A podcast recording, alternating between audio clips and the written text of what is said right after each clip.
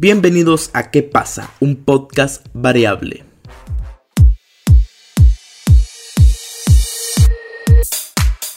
Hey, ¿qué tal gente? ¿Cómo están? Espero estén muy bien y ojalá hayan pasado un gran fin de semana. Hoy, 19 de agosto del 2019, 19 de agosto del 2019, ¿verdad? Muchos 19 por aquí. Ya vieron el título de, de qué se va a tratar este podcast hoy. Hoy antes de empezar a hablar mucho más, eh, no va a ser un podcast para que nos podamos reír o para pasar el tiempo. La verdad que el podcast de hoy creo que va a ser serio. Espero se queden a escucharlo y si es posible compartan este podcast con las personas que, que pues les gustaría que escucharan estas cosas. Porque si ser un podcast serio, como les digo, lo siento por tener un tema así en, inicio, en el inicio de semana pero es justo y necesario que podamos hablar de estas cosas. Pero antes, ¿qué se celebra hoy el 19 de agosto? En Chile se celebra Día de la Solidaridad. Día Internacional de la Fotografía, por cierto, es hoy. Hace poco pasó el Día, Día Internacional del Fotógrafo. Hoy es el Día Internacional de la Fotografía. Les recomiendo que vayan a mi Instagram y puedan ver algunas de las fotografías para que se deleiten un poco. en Málaga, España, aniversario de la Reconquista, aniversario de la tragedia de Bandac y Día Internacional, Día Mundial del, de la Asistencia Humanitaria. Una pregunta seria. Día Internacional y Día Mundial es lo mismo, pero ¿por qué se, eh, hay esos dos? O sea, deberían de poner una, o Día Internacional o Día Mundial. No sé qué ondas. Pero bueno, en Afganistán es el día de la independencia. Porque siempre paso diciendo como las celebraciones de todo el mundo. Porque es bueno saber de esto, la verdad. Aunque tal vez no me escuchen nadie de esos países. Ya sin saber de broma. En los anteriores podcasts siempre digo que me escuchen de, de tal país y tal cosa. Pero ustedes saben que broma, que bromita.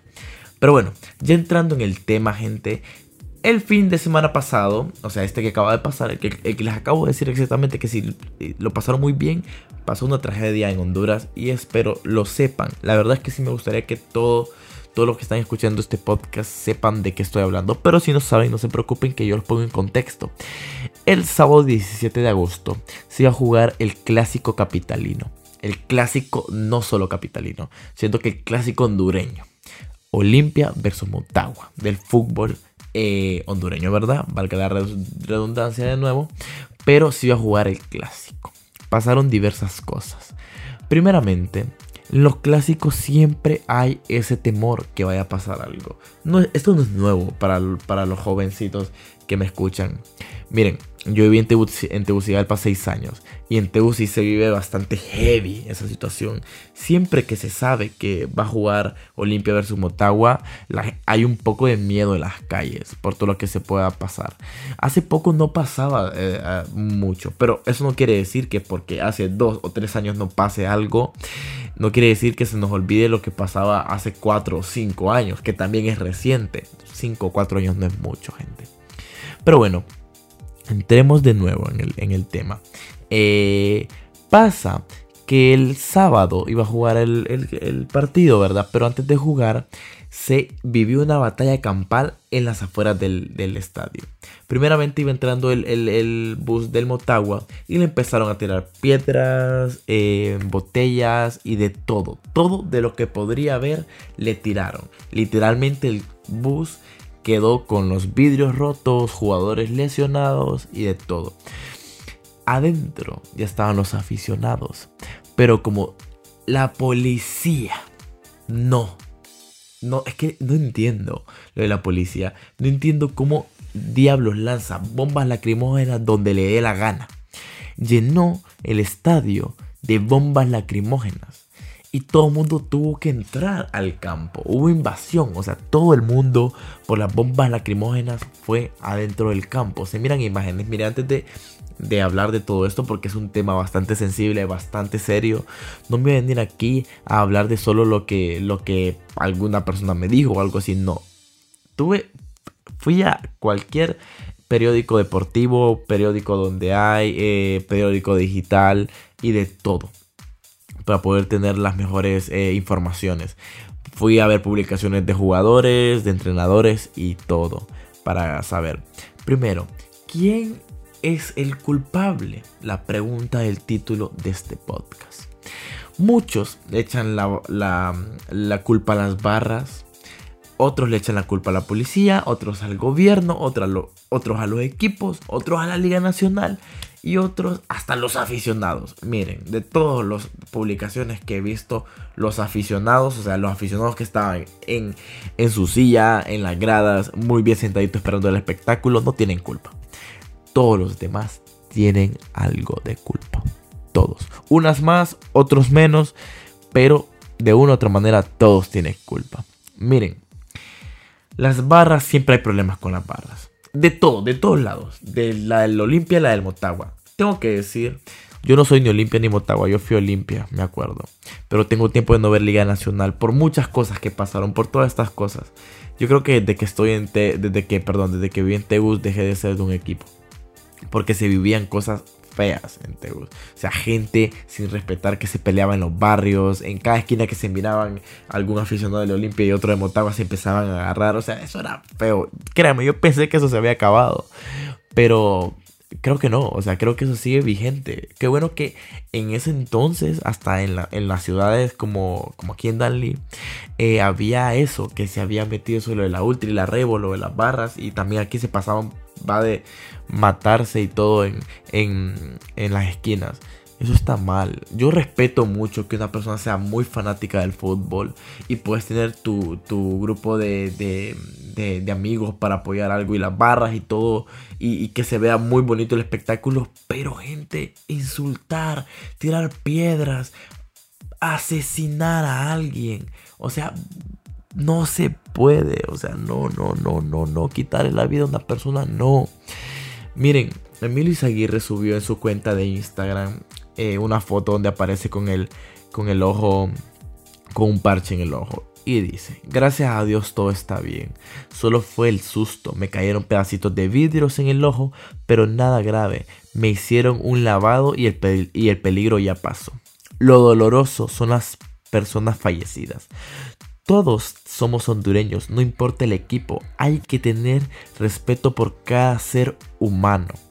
Gracias a todos por sus mensajes. Miren, eso es lo más importante. La vida humana es lo más importante de todo esto. Pero hay muchas preguntas a raíz de todo esto que pasó en, el estadio, en las afueras del estadio. Créanme que cada persona en Facebook, eh, cada periódico, cada cosa se, hacía preguntas. Pero primero, ¿quiénes se han pronunciado? La Liga Nacional no se ha pronunciado. El gobierno Salió Juan Orlando a decir que lamentaba los muertos y que esto y lo otro. Lo de siempre. Lo de siempre no hay nada. La policía solo sirve para andar dándole toletazos a borrachos, a gente que se manifiesta por una razón justa. Eh, en Miren, no sé si han escuchado o no sé si ustedes mismos lo han hecho, porque yo también lo he hecho, de que hay un... se, se están metiendo a robar un lugar y los últimos en llegar son la policía. Pero en manifestaciones son los primeros en llevar 30 eh, carros y de todo. Estoy exagerando, no son 30, lógicamente, ni llevan 30, llevan como unos 10, pero llenos de policías, llenos de policías. Pero para estas verdaderas cosas nunca están. Olimpia no se pronuncia, se justifica. Motagua no se pronuncia, le echa la culpa al otro. Los demás equipos se hacen como que no, no son de la Liga Nacional. Eso estaba pensando yo. Miren, si esto hubiera pasado en, otro país, esto no es, no quiero que nadie me vaya a decir como, ay, ya vas metido a otro país, yo somos un país tercermundista, pero es que tenemos que aprender. Miren, si esto hubiera pasado en España, que el Barcelona y el Madrid, lógicamente, no va a pasar a estos extremos, em, les pase algo así, créanme, todo equipo le hubiera, o sea, todo, pero todo equipo se hubiera pronunciado, porque esto no es algo de solo los dos equipos, esto es algo de la Liga Nacional. Los únicos que se pronuncia, ¿sabe quiénes son? Es, irónicamente, son los de las barras. Y diciendo el típico comunicado de que ya no va a pasar, de que las personas que estaban ahí no eran de ellos, que esto y lo otro. Gente, yo vi video de 5 minutos de, la, de, barra, de las dos barras tirándose piedras y de todo. Miren, lo que más me lamentaba en, ese video era esto, 5 minutos sin que llegara la policía. Afuera del estadio, en la calle afuera del estadio. de, de las barras bien reconocidas de la gente de las barras, que eran unas del Olimpio y otras de Motagua. Ok, ahora, la policía. Eh, mire, alguien subió en Facebook imágenes de otros clásicos. Llenan, pero llenan de, de, de, policías y militares, de carros, de tanques y de todo de afuera del estadio. Hacen cinco anillos de seguridad y de todo. Pero ¿qué pasó con este clásico?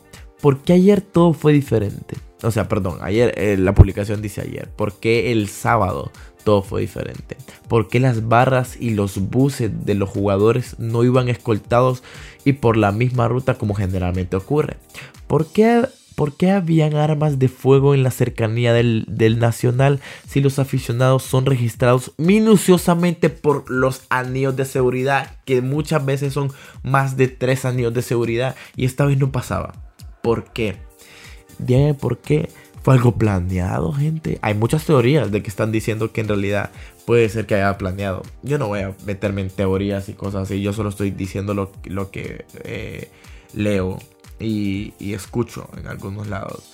Pero díganme por qué. Ahora, no me va ni la Liga Nacional a decir, tirar un comunicado de que necesitan después, un mes después, que la gente vaya a los estadios, que está mal la economía en el fútbol porque la gente no apoya. Miren, la gente apoya. Yo he ido eh, a partidos de, de la tercera división de, del, fútbol hondureño y va la gente. No me digan que no quieren ir a partidos de, primera. En mi ciudad está jugando un, equipo de la Liga Nacional y se llena, los partidos se llenan. Miren, puede venir el Real Sociedad, que uno no, no un equipo tan grande de Honduras, y eso se va a llenar. No me digan que no hay apoyo.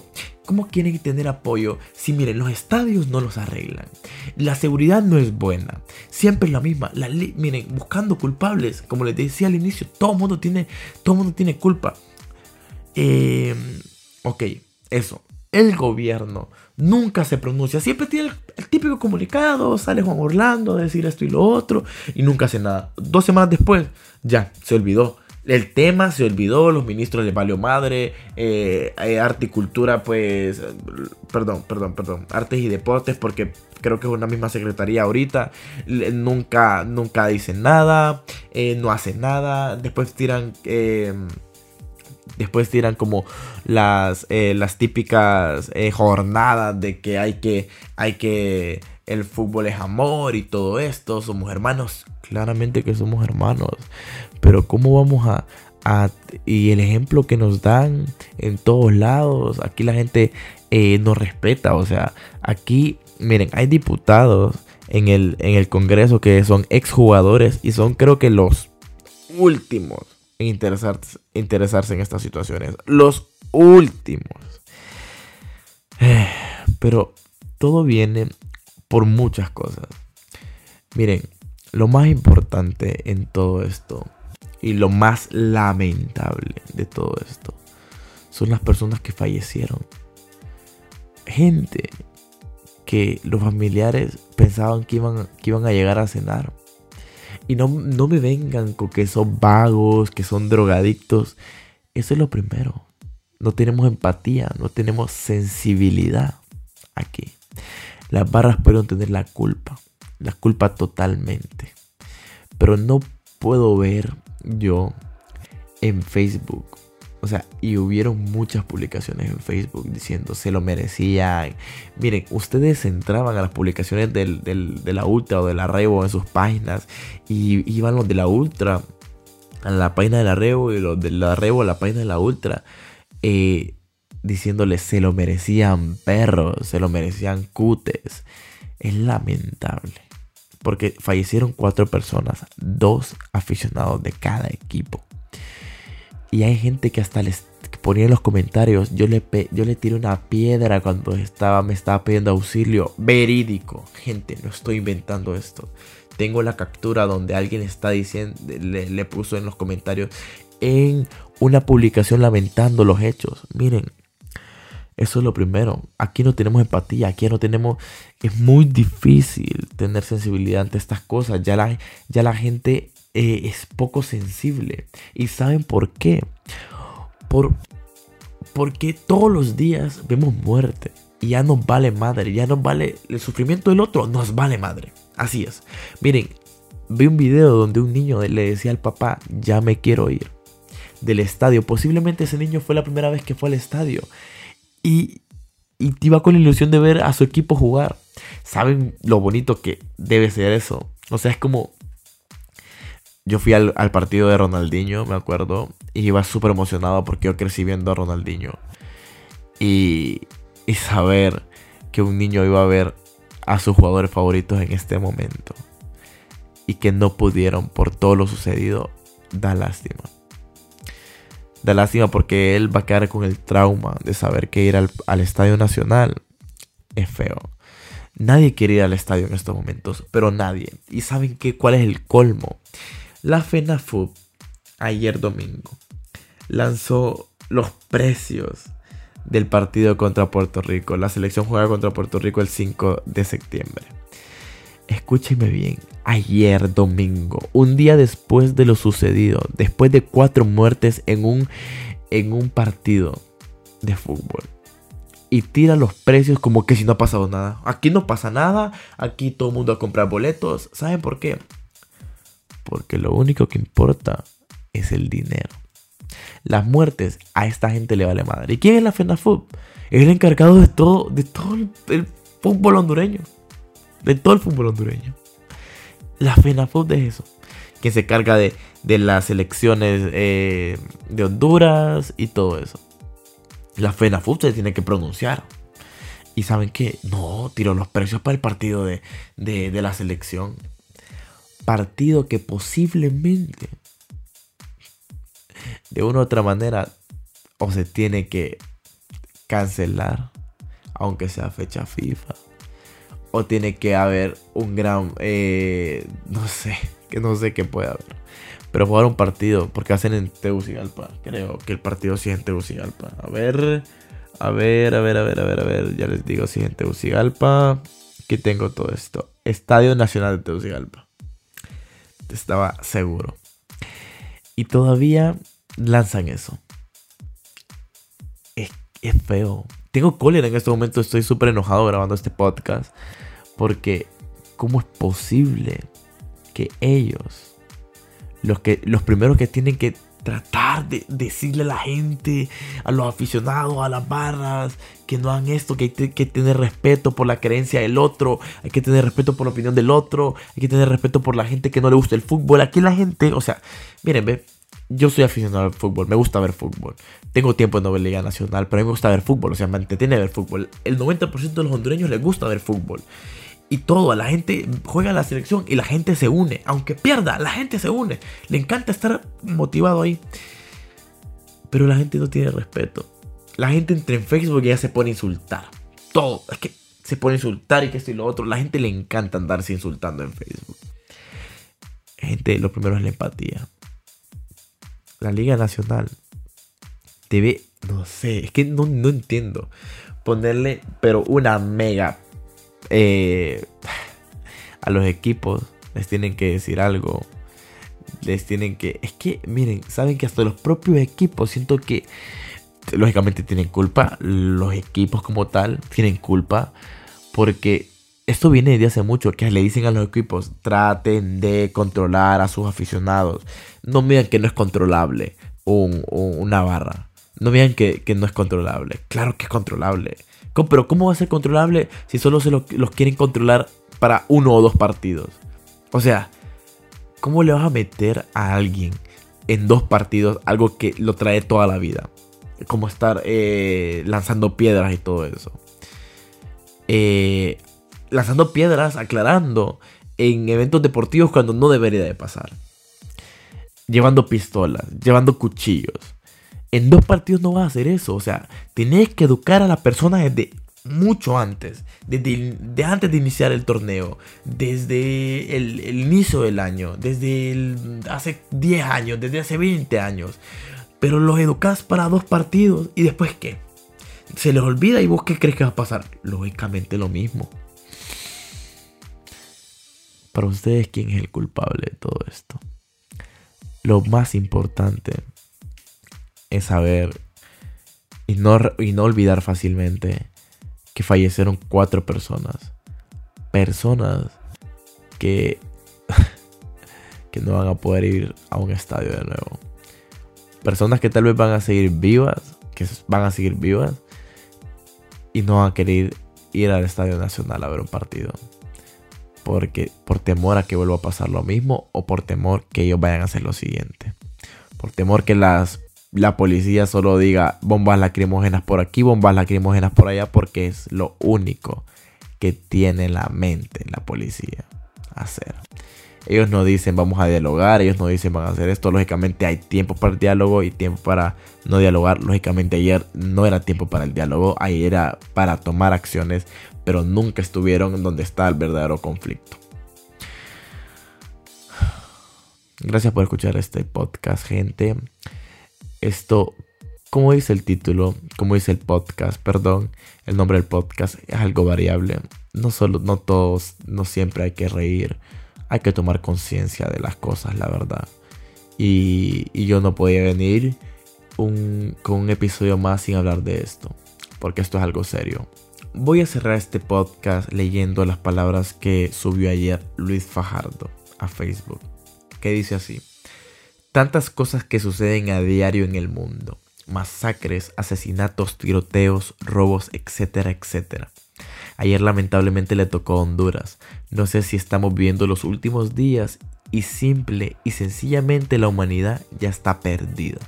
Odio, repudio y respeto por la vida. Como seres humanos necesitamos un cambio, un cambio en nuestras autoridades, un cambio en quienes nos gobiernan, pero sobre todo un cambio propio.